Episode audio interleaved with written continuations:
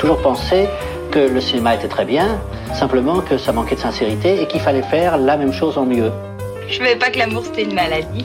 En tout cas, vous vous risquez rien. Vous vous êtes fait vacciner. 19h, 20h. Vraiment, un mec surfait, c'est bien Mozart. Mozart, Mozart. Beethoven, c'est pas une autre chose, hein, je suis désolé. Bande à part avec Guillaume Durand sur Radio Classique. Je vais lui montrer qui c'est Raoul. Aux quatre coins de Paris qu'on va le retrouver éparpillé par petits bouts façon puzzle.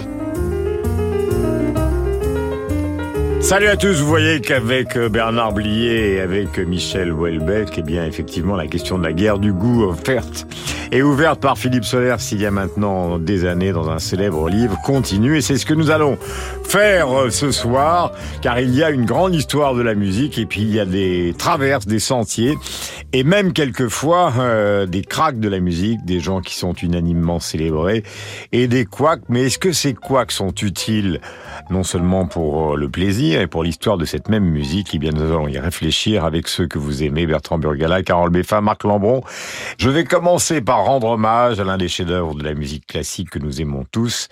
Dans ce registre, il s'agit d'un double crack puisqu'il s'agit d'un morceau célébrissime et de l'interprète romantique extraordinaire Christian Zimmermann qui jouait la balade numéro 1 de Chopin en 1987.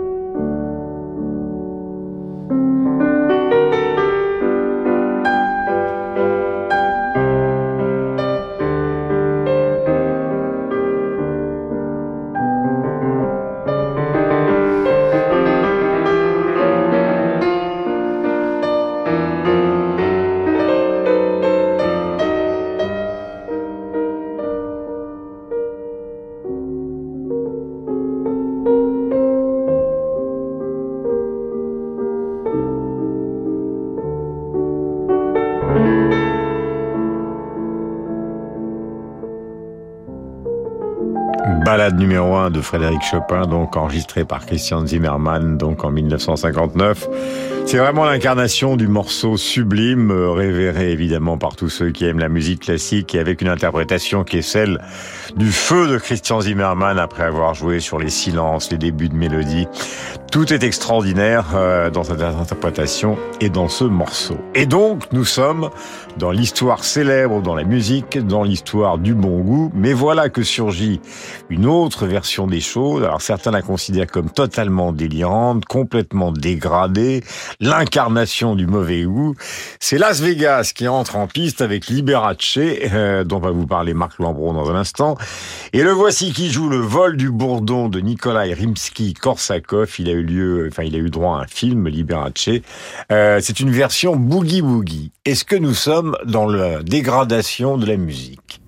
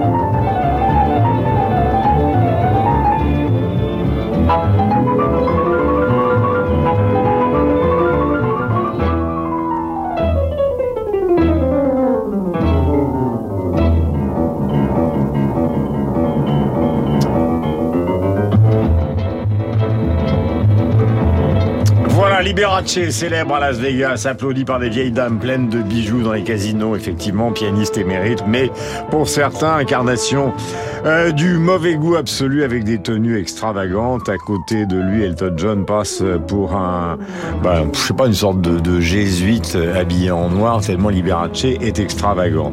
C'est un show des années 50, marque que vous avez choisi. Il s'agit d'un compositeur qui lui aussi est important, Nikolai Rimsky-Korsakov.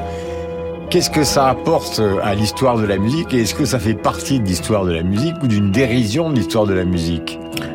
C'est dans l'histoire de la musique. Bon, Willy Berace est né en 1919 dans le Wisconsin, c'est qu'il est mort du sida à 67 ans. Oui, il avait un père d'origine napolitaine qui était joueur de corps d'harmonie et une mère d'origine polonaise qui adorait Rudolf Valentino, ce qui explique des choses. Alors, c'est un enfant prodige, mais ses parents, plutôt que de le diriger vers les salles de concert, l'orientent vers les grands hôtels, les hôtels de luxe, mhm. et ça donnera ensuite les, shows télévisés et, Las Vegas. Alors, en effet, c'était l'idole des grands-mères à teinture violette. Mhm. On connaît ses manteaux clignotants, ses moumoutes. Le film avec Michael Douglas. Ses entrées en limousine sur scène, le film de Soderbergh avec un extraordinaire Michael Douglas, euh, tout à fait fortuné, 13 villas. Donc là, en effet, c'est un vol du bourdon dans un show télévisé des années 50 qui marie avec un boogie-woogie, mais le boogie-woogie, euh, par anticipation, déteint euh, sur euh, Rimsky. Et je voulais demander l'avis de mes camarades de claviéristes sur cette, cette approche, cette cannibalisation hmm. d'un compositeur russe par un, un emperruqué de Las Vegas. Alors, garçon, c'est Befa et Borgala, on est dans le mauvais goût, on est dans la liberté absolue. Ah, je crois qu'il faut se départir de ces catégories de bon et de mauvais goût quand on écoute ce genre de choses. Et plus généralement, quand on a affaire à effectivement cannibalisation, on pourrait dire aussi tout simplement à une hybridation, à un métissage, euh, c'est-à-dire que il faut se, qu'il faut quitter tout esprit de sérieux. Et il faut se dire qu'il n'y a plus que euh, la musique telle qu'elle est, avec euh, un revêtement, une parure qui peut changer en fonction de celui qui décide de cannibaliser. Mais je pense que euh, mauvais goût, bon goût, ça ne veut plus dire grand-chose dans ce hmm. cas-là. Il y a d'ailleurs il y a un livre qui vient de sortir de Nicolas Destiendorf, justement, qui est un dictionnaire du mauvais goût et qui est publié aux éditions Plomb dans la célèbre collection Bertrand Burgala. Euh, écoutez, je trouve qu'il y a une énergie qui me rappelle euh, l'anglan, qu'on va dire. J'avais vu ah. une fois euh, Langlang des obsèques d'un grand couturier et mm. j'avais trouvé qu'il y avait euh, bien sûr une, il y avait évidemment une grande technique, mais il y avait un côté euh, un peu Barnum quand même, une surexpression comme ça. Après, c'est une époque où effectivement tous les grands airs classiques ont été massacrés à l'époque. Kim Follet avait fait Nutcracker comme ça en version rock et ça ne pouvait qu'amplifier le malentendu entre les amateurs de musique classique et euh, mm. du jazz. Mais on est à une époque aujourd'hui où par exemple le top des ventes classiques est dominé par Sofiane Pamar et c'est quand même difficile, euh, c'est tout à fait respectable, mais ce n'est pas parce qu'on fait par exemple une musique avec un piano que c'est de la musique classique. Mais est-ce que ça veut dire qu'aujourd'hui, pardonnez-moi, parce que ça, je une question à tous les trois et après on enchaîne, car il ne faut pas trop parler et beaucoup écouter. Est-ce que ça veut dire, là je parle au musicologue euh, et interprète qui est Carole, à l'intellectuel euh, qui est euh, Marc Lambron et au musicien producteur qui est euh, Bertrand, est-ce que ça veut dire qu'en fait aujourd'hui le concept de musique classique n'a plus de sens? Si si, il a un sens. Euh, alors, alors c'est un sens historique parce que c'est la musique d'une certaine période à une certaine période, ou c'est un sens esthétique? Euh, c'est un peu les deux. Euh, esthétique, c'est difficile effectivement de, le garder ce sens. Historique, oui, parce que c'est euh, la musique euh, qui longtemps s'est appelée musique savante. Alors, euh, effectivement, ces hybridations entre musique dite populaire et musique dite savante mhm. contribuent à, à brouiller les frontières. Pour autant, je pense qu'il existe une, un répertoire de musique classique. Mm. Il est de temps en temps phagocyté, cannibalisé par d'autres. Mm. Marc, rapidement. Rapidement, ce qu'on peut dire, c'est qu'il y a eu à Hollywood une, Disney, une Disneyisation de, de la musique classique. Et Fantasia, euh, en 1941 est la preuve de ça, mais c'est tout de même Stokowski qui, qui, qui, est à la baguette, et les musiques sont interprétées de façon, euh, mm. de façon canonique. Autre chose aussi, c'est que les, les, musiciens élèves de Malheur, par exemple, musiciens classiques, sont devenus les musiciens de musique de film, des gens comme Korngold, ou, ou même euh, Herman. Hmm. Donc il y a un malérisme euh, hollywoodien et il y a un kitsch euh, Las Vegas, Boogie Woogie avec hmm. Liberace. L'ensemble contraste avec Carole qui interprète paraphrase gnossienne, évidemment. C'est composé par euh, Johan Farjo et inspiré, puisqu'il s'agit de gnossienne, d'Eric Satie.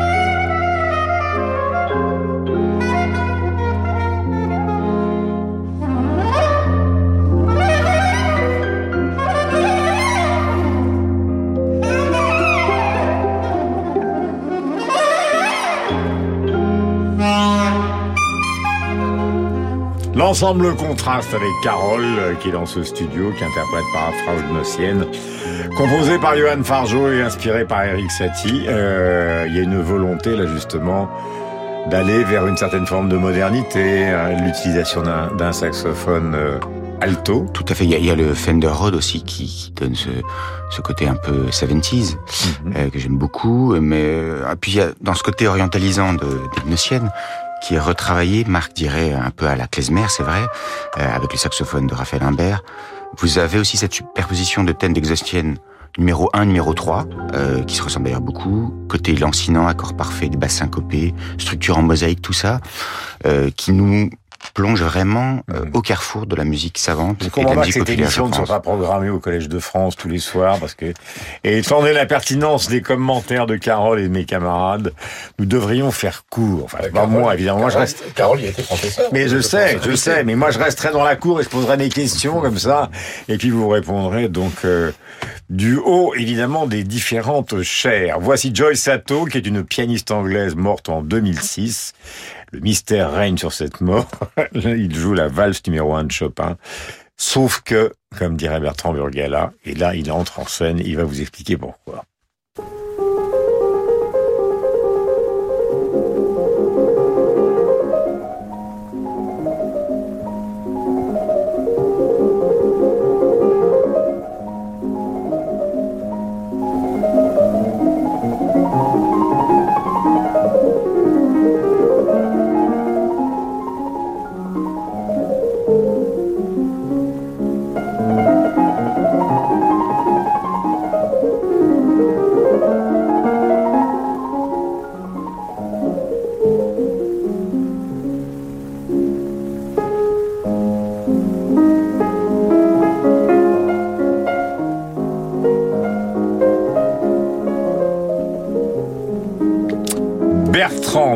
Sauf que quoi avec Joyce Sato? Eh bien, sauf que euh, elle a publié des centaines d'enregistrements, mais aucun n'était d'elle. Et ces enregistrements ont été encensés par la critique dans les années 90, 2000. Euh, Vous voulez dire que c'est- vous voulez dire que c'est une, c'est une romain-garie il y du avait- piano Euh, C'était, je trouve, ça préfigurait beaucoup de, de, de l'époque dans le dans le storytelling, euh, pardon, dans l'accroche narrative. Euh, C'est-à-dire que elle est, elle était née en 28, elle vivait recluse, elle était censée avoir un cancer depuis 35 ans, Mhm. enfin pendant 35 ans, et elle sortait des enregistrements quand même avec des orchestres des, et des choses. Les, cri- et les critiques ont, ont trouvé ça formidable. Elle a eu énormément de, de, de récompenses. Et puis, à un moment, euh, iTunes est arrivé et il y a eu un auditeur qui a mis, euh, je crois, c'est dans son. C'est euh, génial cette histoire. il a mis un CD pour le transférer sur iTunes et c'est un autre pianiste qui est apparu et puis un autre. Et elle venait Et de mourir. Pardonnez-moi, mais ils ne l'ont jamais balancé de son vivant. Non, non, elle, elle venait de mourir depuis pas très longtemps et son mari, Barrington Coupé, qui avait déjà sévi avec euh, qui a été un producteur très fantasque, qui a fini en assassinant sa, sa logeuse. Donc Barrington Coupé disait que, euh, en fait, au début, quand il a été pris sur le fait, il disait, oui, euh, elle souffrait tellement que euh, j'ai dû, dans certains passages où elle hurlait de douleur, j'ai dû prendre de- dans d'autres enregistrements. Et puis après, on s'est rendu compte que non, tout avait été pris. Et euh, Dans des enregistrements préexistants. oui, qui était pris sur des enregistrements. Je suis étonné que ça n'ait pas encore donné lieu à, à une adaptation au cinéma, parce que c'est une histoire merveilleuse qui est pas du tout. Je trouve que ça n'est pas accablant pour la critique au sens où ils ont encensé des bons disques. Barrington Coupé prenait des, des, des, des enregistrements formidables, il les accélérait un peu, il modifiait, il coupait Non, un peu. c'est génial comme Et- histoire. Ça a donné lieu à un, très bon roman qui est La double vie d'Anasson de Mine Tranui qui est chez Actes Sud. Et je, mais je trouve que ce Et qui on est- en termine. Mais oui, mais ce qui est, ce qui est intéressant, c'est que ça va vraiment, c'est les habits neufs de l'empereur. Mais cette, cette volonté, quand on sort un disque aujourd'hui, on nous dit c'est quoi l'histoire? Vous avez Mélodie Gardot, la chanteuse de jazz qui a eu un accident de la route. L'autre jour, j'ai lu dans euh, dans un dans le supplément du week-end d'un grand quotidien, j'ai lu cette phrase qui m'a que j'ai trouvé géniale. Ils ont dit à propos d'une chanteuse qui venait de sortir un disque, elle s'est retrouvée sans logement à 20 ans. Je lis la suite, ses parents médecins lui avaient coupé les vivres. Hmm. Bon voilà, ça c'est le storytelling. Et Joyce Sato, ça a été, pardon, bah, Marc l'accroche narrative. Et euh, voilà, Joyce Sato a préfiguré cette tendance. Arthur Rubinstein se rattrape. Arthur Rubinstein, c'est toute mon enfance, euh, puisqu'évidemment on regardait à cette époque euh, la célèbre émission de Jacques Chancel où Rubinstein arrivait tel un empereur sur scène. Il se rattrape et improvise lors d'une interprétation, pardonnez-moi, de la sonate numéro 2 de Chopin, comme quoi, bon goût, mauvais goût, l'empereur semble être Chopin. 1964 au Conservatoire de Moscou, c'est Marc qui a choisi ces extraits.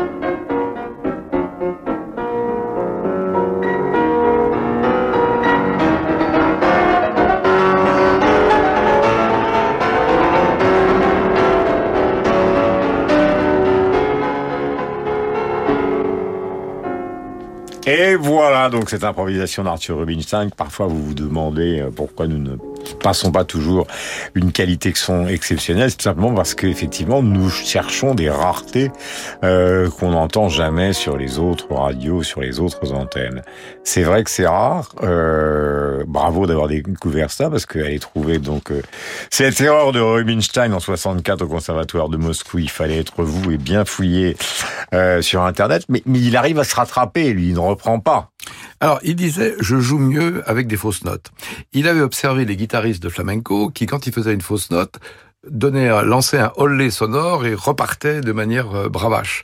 Il faisait la même chose, c'est-à-dire fausse note, il renchérissait avec un roubateau ou en donnant de l'effet à la mesure qui, qui, hmm. qui suivait. Mais là, on voit bien qu'il a marqué un temps. Là, c'est autre chose. C'est pas une fausse note, c'est un trou. C'est-à-dire, il a, il, il, interprète de mémoire Chopin, et à un moment, il, voilà, il, il ne sait plus. Alors, qu'est-ce qu'il fait? Il repart légèrement en arrière, il, retrouve, donc il répète, et puis il retrouve le fil du, le fil du morceau. Mmh. Bon, puisqu'on est dans le mauvais goût, je vais vous raconter une petite histoire égriarde sur euh, Arthur Rubinstein. Vous savez qu'en 1977... Ça ne m'étonne pas de vous. En 1977, il a 90 ans, il quitte son épouse de plusieurs décennies pour une Annabella Whitestone qui avait 33 ans, qui était impresaria de musique, et qui d'ailleurs après a épousé le grand éditeur anglais George Weidenfeld. Alors, l'épouse, euh, l'épouse plaquée et, et, pleurée va pleurnicher chez sa voisine de l'avenue Foch, qui n'était autre que Grâce de Monaco. Et, mais Madame Rubinstein dit euh, de toute façon Arthur à son âge ne peut plus grand chose. Allusion sexuelle. Et grâce de Monaco, non sans cruauté, de rétorquer mais vous ne savez pas ce qu'un vieux pianiste peut faire avec ses deux mains. Euh, non, mais non mais ce type-là quand même. Hein. Oui, vous voyez, des brillantes études, l'Académie française, et finalement c'est Bigard. Quoi. Pas du tout, c'est Caroline Grimaldi qui m'a raconté cette ah, histoire. Est-ce que je peux proposer, euh, enfin suggérer euh, à nos auditeurs de consulter sur YouTube le documentaire, le film que lui a consacré François Reichenbach? Non pas à Marc Lambron, mais à, mais à Marc Lambron bientôt. L'amour de la vie. Bien que... Euh, Oscar, Oscar en, film de 68 bien que donc euh, ce documentariste fameux ne soit plus de ce monde. Rubinstein, justement, en 79, c'était un personnage extraordinaire. Il avait 92 ans. Il aimait beaucoup parler et beaucoup parler. Lui, il racontait à Lino Ventura que les grands pianistes ne savent pas s'arrêter à temps. Tiens donc. Ces vieux gens-là, Alfred Cortot, pianiste français, ils n'ont pas voulu s'en aller. Ils sont arrivés à tel degré, en jouant en public, que le public disaient l'un à l'autre comme ça, si vous l'aviez entendu il y a 10 ans, il y a 15 ans, vous savez, moi je ne mangerai jamais de ce pain-là. Grâce au ciel, comme j'ai été toujours terriblement paresseux, j'ai joué de mieux en mieux parce que j'apprenais du concert au concert. Chaque concert était une leçon pour moi. Donc à la fin, J'ai joué au fond mieux que jamais. Arthur Rubinstein, donc, euh, avec ce son découvert par Philippe Gau. Voici un chef-d'œuvre absolu, puisque nous naviguons entre des morceaux qui nous posent quelques problèmes, mais dans le bon sens du terme, et des chefs-d'œuvre incontestables. Samson François, nous restons dans le romantisme que j'évoquais tout à l'heure avec Christian Zimmermann. Euh, il joue et il interprète le célébrissime concerto en sol de Maurice Ravel. Ça date de 1969.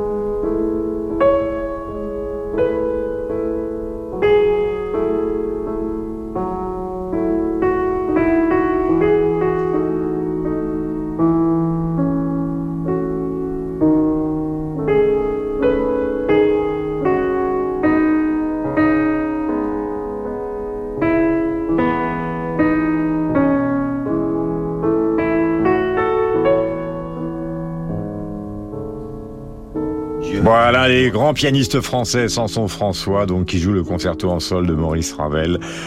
Morceau sublime, aussi sublime que le Christian Zimmermann, donc du début. Nous allons marquer une pause de publicité, nous retrouver après. Et il y aura à la fois du jazz, de la variété, de la musique classique et évidemment nos camarades que sont Burgala, Beffa, Lambron pour mieux vous faire réfléchir et surtout pour qu'on se détende. C'est dimanche. Lors de sa grande tournée européenne, le RBSO, l'Orchestre symphonique royal de Bangkok, se produira pour la première fois en France à la scène musicale.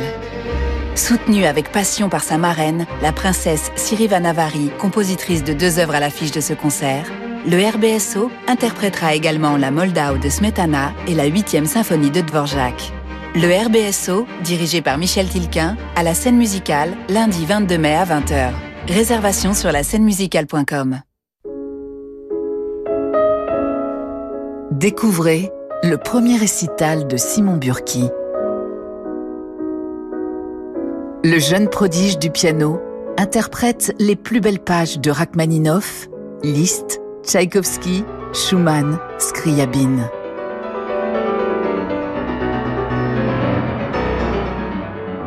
Réminiscence de Simon Burki. Un album aparté. En écho à l'exposition Les enfants de l'impressionnisme, le musée des impressionnismes Giverny vous propose la troisième édition de son festival de piano. Vendredi 26 mai, Jean-Paul Gasparian vous plongera dans les mélodies de Debussy, Chopin et Rachmaninoff. Samedi 27, David Cadouche vous transportera sur les notes de Mendelssohn, Chopin ou Schumann. Et dimanche 28, Vanessa Wagner et Marie-Joseph Jude vous convient à un récital Mozart, Schubert et Debussy à quatre mains. Du 26 au 28 mai, piano intime au Musée des Impressionnismes Giverny. Le premier week-end de juin, le Quatuor Voce fêtera la sortie de Poétique de l'instant, un album qui met en résonance le Quatuor de Ravel, la célèbre suite Mamerlois, puis comme un écho contemporain, le cinquième Quatuor de Bruno Mantovani. Avec le Quatuor Voce, la flûtiste Juliette Hurel, le clarinettiste Rémi Delangle et le harpiste Emmanuel Cesson. Rendez-vous avec le Quatuor Voce et leurs amis le 3 juin à Vendôme et le 4 juin à Paris à l'amphithéâtre Olivier Messiaen de l'Opéra Bastille. Si je devais choisir un compositeur, pourquoi il faudrait choisir? Pourquoi il faut choisir un trine rose et un jasmin? 19h, 20h. Pourquoi? Pourquoi il faut choisir? D'ailleurs, ça, c'est une chose aussi que je déteste. Bande à part avec Guillaume Durand sur Radio Classique. Voilà, sacrée personnalité que Martha Argerich, qui est considérée par beaucoup comme la meilleure pianiste du monde actuellement, et ce depuis des années. Nous allons enchaîner donc euh, sur les interrogations que nous nous posons concernant la musique par une interprétation de Take Five de Dave Brubeck par Michel Camilo. Alors pourquoi, euh, évidemment, euh, nous nous interrogerons ou nous répondrons à cette question? Parce que ce morceau de Dave Brubeck a été l'un des grands tubes du jazz, peut-être le tube absolu euh, du jazz, et pourtant les puristes avaient beaucoup de problèmes avec Dave Brubeck. Ça a duré des années et nous verrons pourquoi.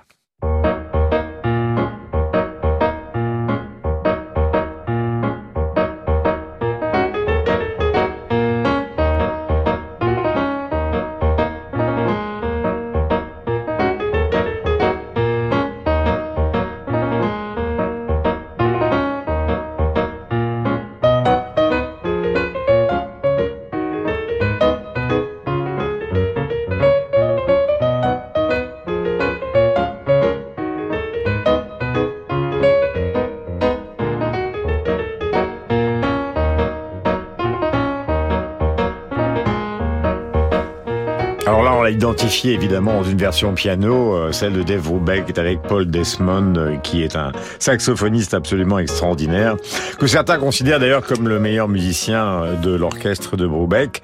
Et le problème qui s'est posé à l'époque, c'est qu'à un moment où le jazz devenait à la fois de plus en plus sophistiqué avec Bill Evans, avec Miles Davis, avec Charlie Parker et beaucoup d'autres, eh bien ce, ce petit combo de musiciens blancs est apparu avec ce tube presque comme de la variété. Et on ne se souvient pas, ou on ne se souvient peut-être pas, que ce fut à la fois un immense succès, mais Bertrand, vous vous en souvenez, vous, parce que vous lisiez déjà des journaux consacrés à la musique, par exemple dans Jazz Hot, ah, les puristes disaient Brubeck. Moi, c'est marrant. Qui est ce Michel Camilo Parce que cette interprétation elle est tellement rigide. C'est-à-dire que c'est l'inverse du jazz. Euh, et j'ai l'impression de m'entendre justement à 14 ans quand j'ai corché ce morceau à peu près de la, enfin de la même manière. bah, c'est fait pour ça façon très oui, voilà. voilà. le seul avantage je savais c'est que c'est effectivement c'est assez hypnotique. C'est-à-dire qu'il y a toujours euh, les mêmes accords qu'on répète euh, mais, est-ce que vous vous souvenez de la bagarre que ça a, que ça a suscité? Bah oui c'était déjà un problème d'appropriation culturelle on va dire. Dans le domaine de la variété, euh, il y a des gens qui ont fait des études classiques et il s'agit, et c'est le cas de Michel Polnareff, alors évidemment, c'est une chanson qui est célébrissime, qui a remporté un succès formidable, qui est acclamée à chaque fois le Polnareff revient sur scène. Il est inutile de vous la présenter.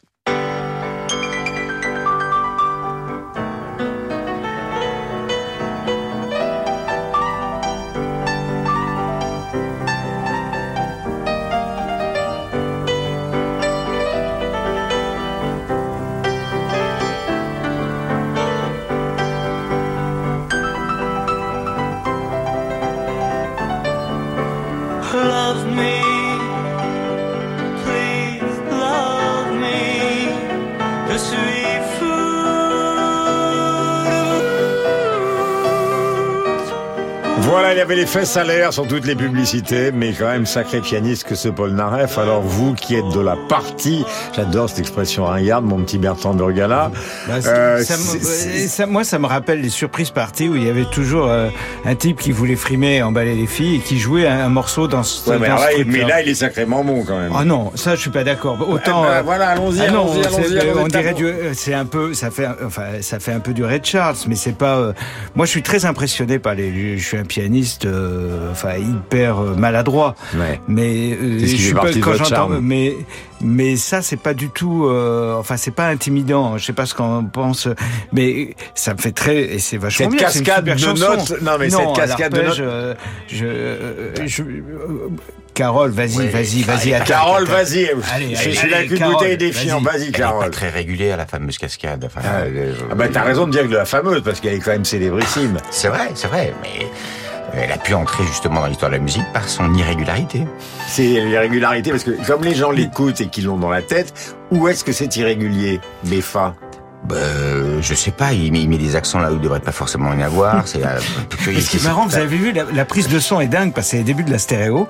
Donc vous avez sur un canal, vous avez la, vous avez le piano. Non mais ça c'est intéressant. Le premier, le premier disque de Pink Floyd est comme ça. C'est très segmenté. La, la voix est à, est, à gauche et le, le piano à droite. Enfin selon les, selon le sens de, mhm. du câblage. Voilà, il n'y a que Bonaparte qui puisse repérer euh, dans un morceau. Juste une chose, je crois que quand une ah. musique, quand une musique a fait époque, lui c'est le flingueur lent. Il attend les tireurs au contraire, je suis l'avocat. Je pense que quand une musique s'est inscrite comme ça dans une sorte de mythologie musicale d'une nation, hmm. on se contrefiche de la technique ou des, ou des, ou des failles techniques. C'est peut-être parce que vous n'y comprenez, attendez, c'est peut-être parce que vous n'y comprenez rien, bon. Ah, mais monsieur, ah, non, mais attendez. Monsieur Durand, j'ai fait en vain 8 ans de conservatoire en essayant d'apprendre la, la, la flûte traversière. Il vient me baver, je viens d'acheter une flûte, il vient baver dedans. Oui, j'ai essayé, mais elle n'a pas un très bon son, à mon avis, hein, cette flûte. Tout à l'heure, on bavardait, on bavardait sur ce qui est vrai, ce qui est faux, ce qui est beau, ce qui est de mauvais goût. Là, enfin, on est entré dans le cœur du sujet avec Paul Naref. On l'embrasse s'il nous écoute. Jacques Loussier l'a réussi, donc c'est un pianiste de jazz qui avait donné, alors je vais me mouiller, une très bonne interprétation euh, d'un certain nombre de morceaux de Bach, euh, et c'est rare pour un Français qu'on puisse souligner qu'il a réussi cette transgression, car c'était vraiment une transgression pour l'époque. Et là, il joue volontairement faux une sonate de Chopin, et c'est pas si mal que ça.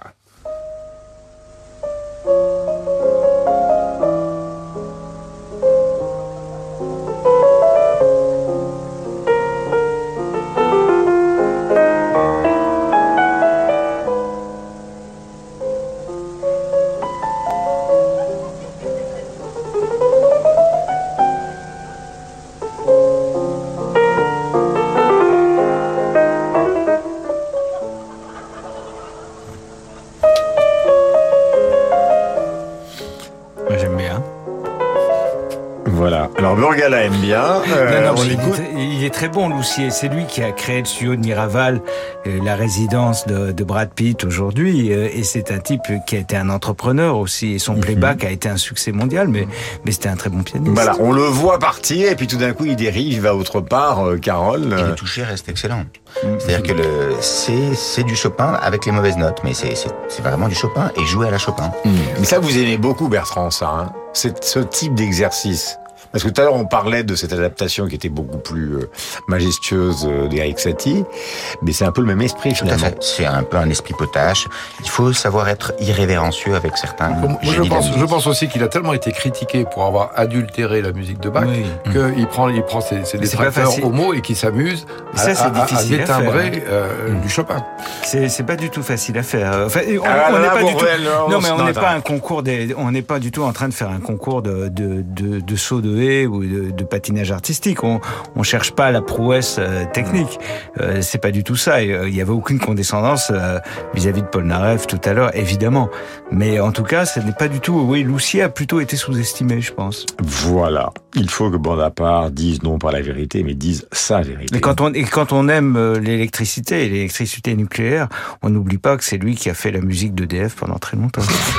Ça, y a vraiment Brugala pour trouver des trucs pareils.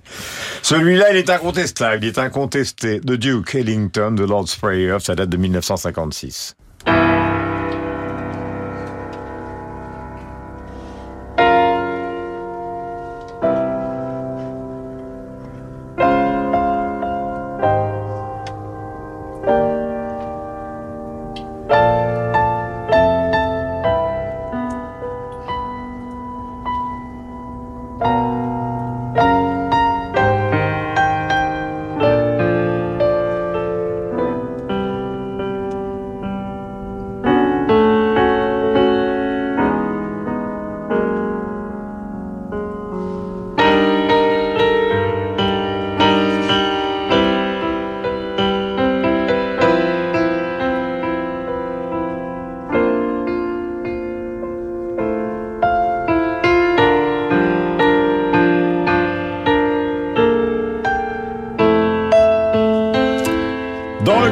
Ce n'est pas euh, mes arpèges qui se sont déréglés, mais ma mémoire.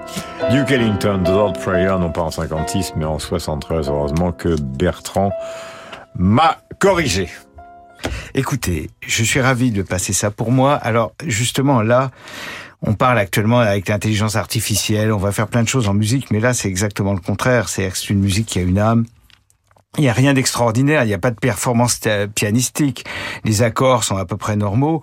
Tout ça, une machine pourrait l'ingurgiter le refaire, y compris en incluant des maladresses, et pourtant, c'est euh, Ellington écorché touche, mais c'est la vérité d'un homme qui va mourir face à Dieu. Il a enregistré en 73, c'était mmh. son troisième concert de musique sacrée à Westminster. C'était un concert pour les Nations Unies. C'est un concert qui est totalement indisponible aujourd'hui que je cherche à rééditer parce que pour mmh. moi faire un label, j'y pense aussi parce que c'est une époque où euh, des maisons de disques pouvaient être dirigées par des pianistes. Je sais que Bernard de Bosson, par exemple, nous écoute, qui est un grand mmh. pianiste et qui a été le patron légendaire de WEA.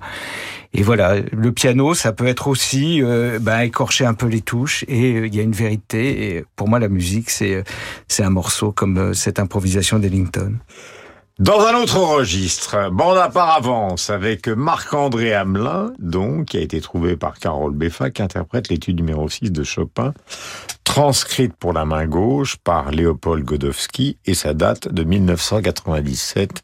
Maintenant, je me méfie des dates comme de ma mémoire.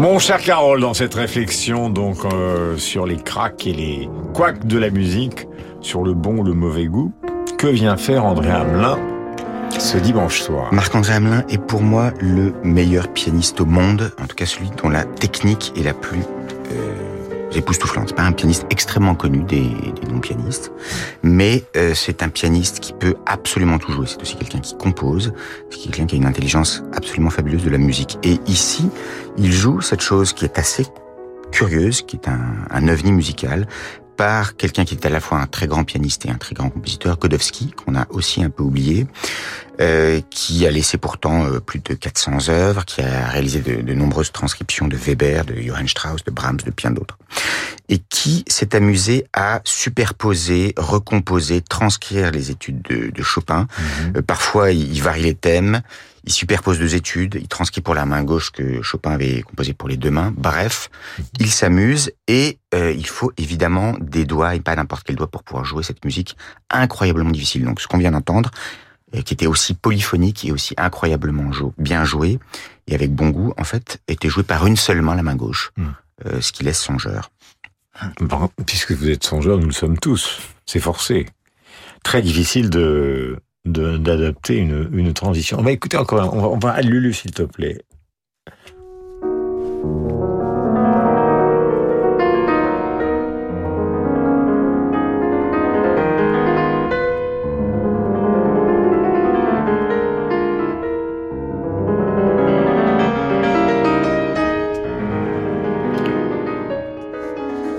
Voilà, c'est notre phrasé donc de Marc-André Hamelin, non seulement pour souligner cette carrière dont nous parlait Carole, mais pour nous remettre en mémoire euh, les propos qu'il vient de prononcer. Voici donc un groupe qui a été extrêmement célèbre. Euh, c'est Emerson, Lake and Palmer.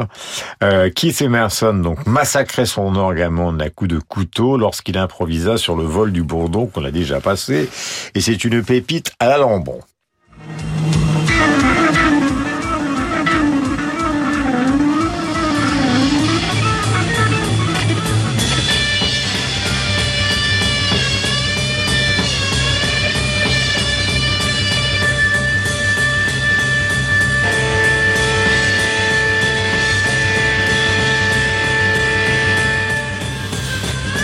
J'ai un frère jeune qui adorait Emerson, Lake and Palmer, ce qui me rendait fou, euh, car j'étais dans la chambre d'à côté, je révisais euh, des examens, et lui, je crains qu'avec un léger pétard, il mettait ça à fond. Et donc, euh, ça, ça arrive dans vos bras, euh, mon cher Marc, et dans les, audi dans les oreilles des auditeurs de, de Radio Classique. Alors, c'est vrai que ce groupe a été archi célèbre. Bah, Keith Emerson, qui était né en, en 44 dans le Yorkshire, qui est tristement suicidé à Santa Monica en 2016 parce qu'il avait un, des problèmes dégénératifs avec la main droite. Bon, alors les faits, ils fondent un groupe qui s'appelle The Nice. Emerson, Lake Palmer, il est de formation classique, donc il va y avoir une reprise pop et sans doute un peu kitsch des tableaux d'une exposition de Moussorgsky. Mm -hmm. Et il avait observé des guitaristes comme Jimi Hendrix ou, ou Pete Townshend qui brûlaient ou qui cassaient, qui fracassaient leur guitare sur scène. Donc, il cherche un équivalent avec ses claviers. Et que fait-il?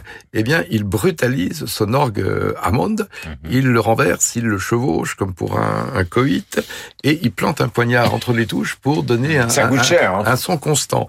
Alors, c'était rebricolé jusqu'au jour où l'orgue a pris, a pris feu. Mais surtout, on est dans une, une sorte de figure un peu foraine du rock, c'est-à-dire cette l'orgie sonore, la combustion sur scène, le, le, la bacchanale bruitiste. Et donc, nous avons entendu un moment de ce sacrifice.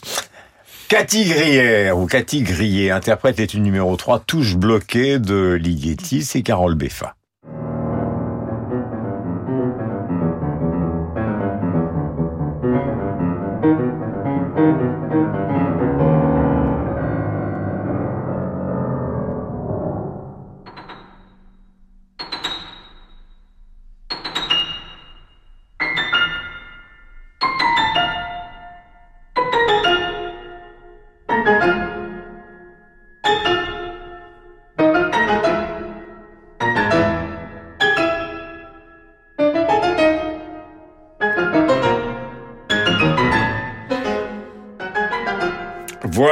La musique classique, classique vont se dire, mais qu'est-ce qui leur arrive sur Radio Classique? C'est une... Euh, ben moi, ça me plaît beaucoup, ce Ligeti, euh, par Mademoiselle Cathy. Oui, Cathy Krier. Alors là, c'est euh, une des nombreuses interprètes de, de, Ligeti. Euh, c'est les études de Ligeti ont été enregistrées par quantité de, de pianistes aujourd'hui. C'est assez Dites en deux mots pour ceux qui considèrent que la musique classique s'arrête bien sûr à, à, Debussy. Oui, alors Ligeti est un compositeur dont on célèbre les, les 100 ans cette année, mhm. qui est mort en 2006, compositeur hongrois qui a écrit pour euh, toutes sortes d'instruments, qui a commencé par euh, une période dite hongroise où il était sous influence Kodail et Bartok jusqu'en 1956. En 56, à la faveur euh, de l'insurrection de Budapest, il quitte la Hongrie pour aller à l'ouest et il écrit alors des œuvres euh, assez proche de celle de l'avant-garde de Darmstadt. Il se rapproche de Boulez, de Nono, de Berriot, et ensuite, dans cette dernière période à laquelle appartiennent les études qui ont été commencées au tout début des années 1980, mhm. il est fasciné par certaines polyrythmies, euh, par euh, la musique des pygmées, par les fractales, et euh, tout cela, ça donne une musique pour laquelle, dans cette étude très particulière qui est la troisième, il se ressouvient euh, du potage qu'il a été, euh, et on a quasiment affaire à un happening, c'est-à-dire que les pains que l'on entend mhm. sont effectivement écrits, et d'ailleurs pas si facile à réaliser que ça par le ou la pianiste. Voilà, la pianiste, elle s'appelle Cathy Krier avec un K K-R-I-E-R. Est-ce que Kubrick ne l'a pas utilisé? Alors Kubrick a utilisé un peu de la musique pour piano de Ligeti, c'était pas les études, c'était Musica Ricercata, dans sa dernière œuvre, euh, qui a été euh, posthume et qui est Eyes Wide Shut. Mais il y avait aussi Ligeti dans 2001, il me semble. Tout à fait, il y a Ligeti dans 2001, il y a même Ligeti dans Shining. Vous savez pourquoi vous êtes là? Parce que vous êtes les meilleurs. Parce qu'on connaît Kubrick. Euh, voici que s'avance une religieuse. Alors évidemment, ça c'est du Burgala typique. Euh, une religieuse éthiopienne. Ça s'appelle The Homeless Wanderer. Ça date de 1963. J'espère Bertrand que cette fois-ci je ne me trompe pas. Et vous allez nous expliquer pourquoi vous l'avez choisi.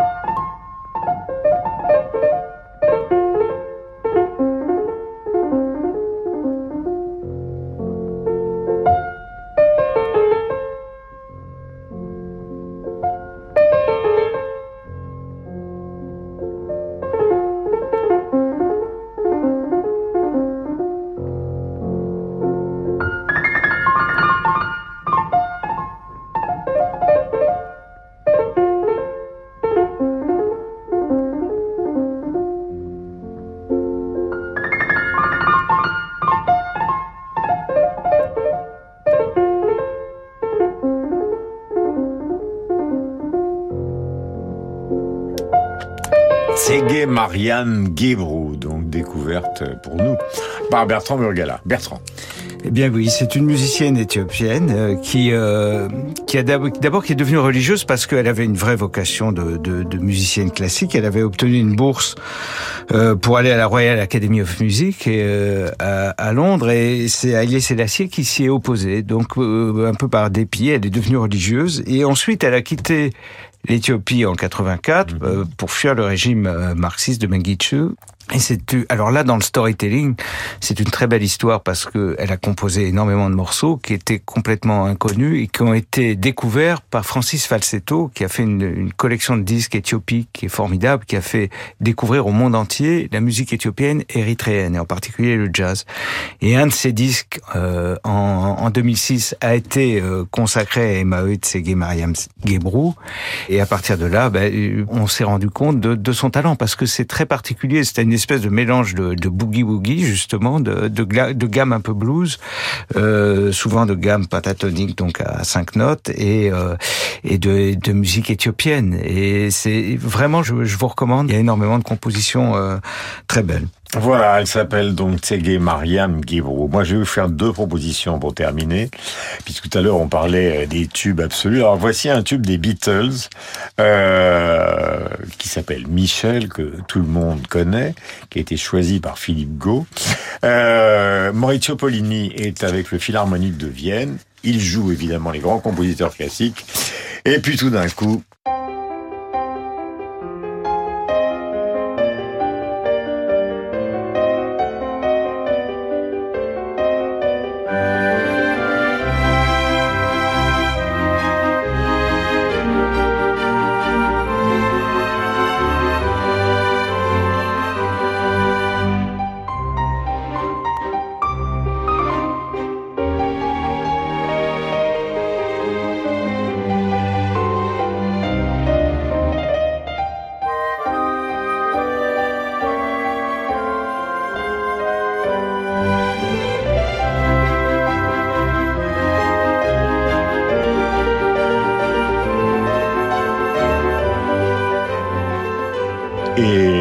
refrain du quatuor de bande à part, ensemble. Voilà, ils sont en train de chanter, c'est magnifique. Euh, enfin, c'est absolument atroce. Philharmonique de Vienne, Poligny au piano, donc le plaisir d'ailleurs de plus en plus de musiciens classiques à la fin de leur concert euh, interprètent justement des, des morceaux euh, du domaine de la pop. Alors là, enfin, c'est si, c'est si neuneux que ça rehausse Liberace pour le coup. Voilà. Euh, J'ai une petite curiosité puisque tout à l'heure j'évoquais le livre de Destienne Dorve qui s'appelle euh, donc l'histoire du mauvais goût. Alors dans le domaine de la musique, il a mis au premier rang Richard Klederman, euh, Balade pour Adeline, tube de 1977. Alors euh, euh, ce qu'il dit, c'est que donc euh, il s'agit d'une coupe de cheveux bizarre, ajoutée à un bronzage artificiel, d'une musique pour Vespasienne et ça donne 90 millions d'exemplaires, dit en rigolant, avec humour. Voilà. Il n'y a, plus de- Avec- il y a plus de Vespasienne. Voilà, il n'y a plus de Vespasienne, mais en tout cas, il y a. Ne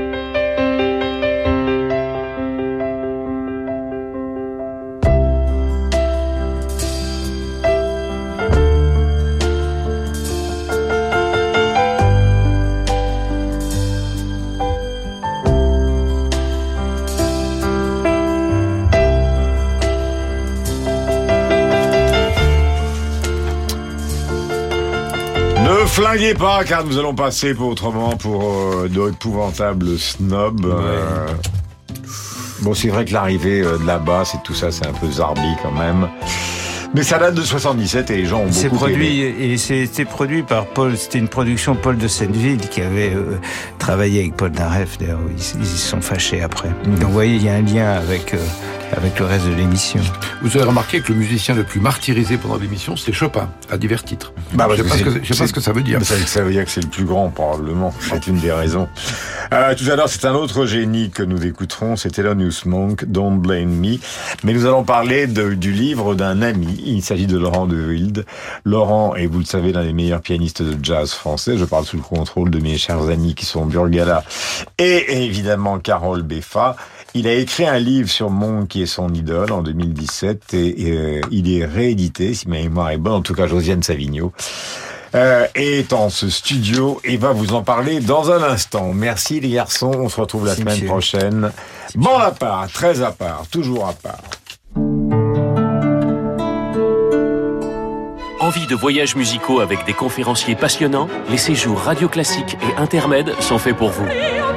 La Scala de Milan vous attend pour combler vos envies d'opéra. Baden-Baden vous accueille avec son célèbre festival de Pâques. Évadez-vous pour une escapade musicale à Berlin ou au festival Rossini à Pesaro en Italie. Vivez les plus belles émotions de la musique avec Radio Classique et Intermède, le spécialiste du voyage culturel. Réservation au 01 40 08 50 40 ou sur intermed.com.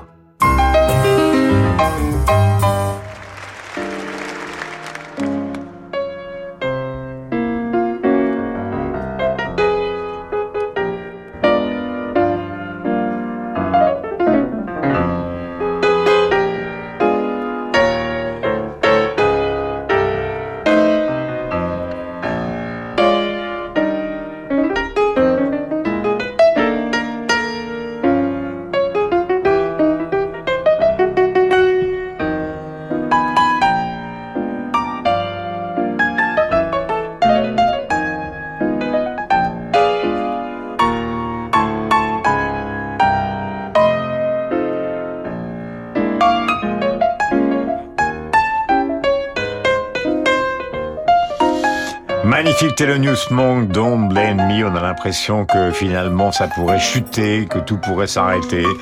À la fois la rythmique et puis évidemment euh, la mélodie. Et puis ça s'avance, ça s'avance et ça avance toujours. The Wild Side, euh, l'émission donc de Laurent de Wild et tous les jours sur l'antenne de Radio Classique. Euh, en fin de journée, nous en sommes euh, ravis. Euh, Josiane, bonjour. Bonjour. Laurent, qui est à la fois normalien, pianiste de jazz célèbre, a rendu hommage à celui qui est un peu son maître, à savoir Thelonious Monk. Et oui, et moi j'ai voulu me faire plaisir. Vous savez que j'ai déjà parlé de Thelonious Monk en décembre pour euh, ce livre magnifique des éditions Segers qui s'appelle euh, Mystère Monk, dans lequel Laurent Deville a une grande part. Et puis là, j'ai ressorti mon folio. Tout le monde peut se l'acheter en folio, c'est pas cher. Mon folio Thelonious Monk par Laurent Deville. Pourquoi j'ai choisi celui-là plutôt que d'autres livres qui existent? Sur Monk parce que c'est le livre d'un musicien, parce qu'il ne cherche pas à expliquer le mystère de Monk, mais à le montrer. Et puis, alors qu'on s'entende bien, c'est une vraie biographie. Euh, on sait tout de, la naissance de, de, Monk, le fait qu'il grandit à New York dans le quartier qui est maintenant celui du Lincoln Center, jusqu'à sa mort de l'autre côté du fleuve, chez la baronne Panonica de Königswarter, euh, reclus pendant plusieurs années en 1982, donc à 64 ans.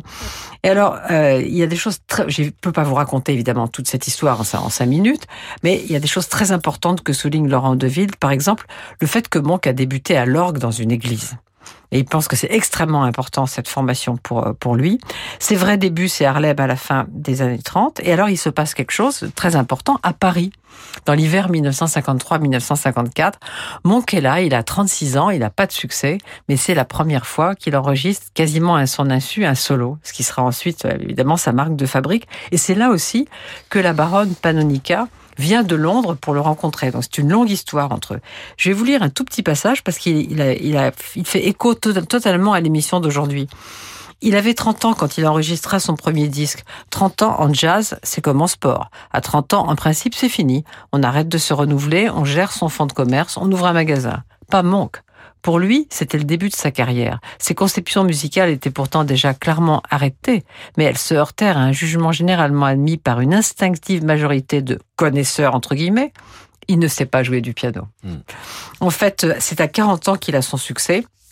Euh, Laurent Deville souligne que peu de musiciens ont accepté de jouer avec lui tellement il était trop puissant. Il y a eu évidemment quand même parmi eux Charlie Parker, Miles Davis, Art Blakey et Sonny Rollins. Pas les plus mauvais. Voilà. Et s'il fallait résumer les choses, dit, dit Wild, je vais le faire avec lui. Euh, 1917-1927, naissance d'un génie. 27-37, enfance d'un génie. 37-47, les classes. 47-57, l'ascension. 57-67, la gloire. 67, 77, le déclin, 77, 82, le silence. Des années dans une indifférence totale au monde qui l'entoure. Alors pourquoi? Eh bien, Laurent Deville donne quelques explications, mais il conclut qu'on ne saura jamais vraiment pourquoi ce génie s'est enfermé dans le silence. Et vous vous rendez compte que tout ça est dans la collection Folio pour une poignée d'euros. Merci Folio mille. numéro 3009. Folio numéro 3009. Merci Josiane Monk, un pianiste absolument phénoménal. Vous écoutez le générique de Radio Classique. J'ai joué et composé par euh, Jacques Loussier. Euh, vous le savez, qu'on a entendu tout à l'heure, pianiste français, qui a notamment adapté Bach, vous vous en rendez compte, donc il n'a pas composé. Nous vous remercions de votre fidélité euh, à bande à part. Bande à part est vraiment à part, je le redis, mais c'est vrai car euh, nous avons le grand avantage de faire une émission sur la musique dont la plupart des participants, à part moi et Josiane, sont musiciens, ce qui fait quand même une énorme différence par rapport à d'autres émissions. La preuve d'ailleurs sur Radio Classique, vous avez Gauthier Capuçon, vous avez Laurent Deville, qui sont des gens qui savent pertinemment de quoi ils parlent.